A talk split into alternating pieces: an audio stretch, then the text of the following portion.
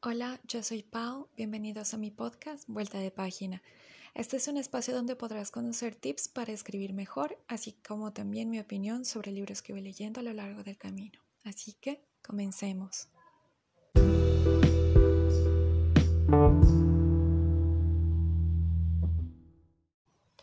Para este podcast quise comenzar con la siguiente pregunta. ¿Quién es un escritor? La verdad es que muchas veces me he hecho esa pregunta ¿A quién se considera escritor? Antes solía pensar que solo eran aquellos que han publicado alguna vez un libro, mientras que los demás simplemente éramos aficionados a la escritura, o quizá menos que ello. Incluso alguien me dijo una vez que son los críticos los que deciden quién es un escritor. Pero después de leer distintos blogs y revistas, mirar videos en Internet y más, mi perspectiva ha cambiado y mi conclusión es esta. Todos somos escritores. Pienso que la mayoría, si no todos, escribimos todos los días. Escribimos correos, mensajes de texto, muchas veces pensamos lo que queremos escribir, lo escribimos y luego lo borramos porque no estamos seguros, y muchos otros como yo soñamos con lo que queremos escribir. Además, hoy en día hay muchas plataformas gratuitas o pagadas donde puedes publicar todo tipo de escritos, terror, aventura, ciencia ficción, reportajes, fanfics y más. Entonces, ¿Por qué aún seguimos con la idea fija de que escritor es solo aquella persona que tiene libros impresos?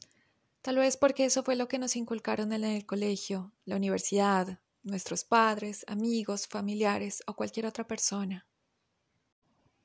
Sin embargo, si a ti te gusta escribir, sea mucho o poquito, ya eres escritor o escritora, y no importa si solo escribes para ti mismo o lo das a conocer a otros, lo que importa es que ya lo estás haciendo, cuando tus dedos teclean o cuando tu mano se mueve para crear letras que se convierten en palabras y frases, ya eres escritor, porque estás plasmando lo que piensas y sientes de forma escrita. A veces pensamos que no somos buenos escritores, y tal vez algunos no lo seamos, pero todos comenzamos en alguna parte, nunca perfectos, pero siempre con posibilidad de mejorar. Por eso estás aquí, porque desde que tienes memoria has escrito algo un saludo, una despedida, una carta de amor o de odio, o palabras que no se las llevó el viento porque quedaron plasmadas en tu cuaderno de colegio o de universidad, esperando que nadie más las leyera, excepto tú. Y así, como es escrito desde siempre, también tienes la posibilidad de siempre mejorar, porque desde siempre has sido escritor.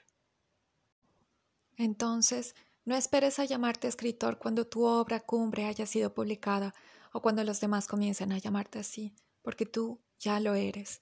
Expresa libremente lo que piensas y sientes, porque escritores somos todos y escritor eres tú.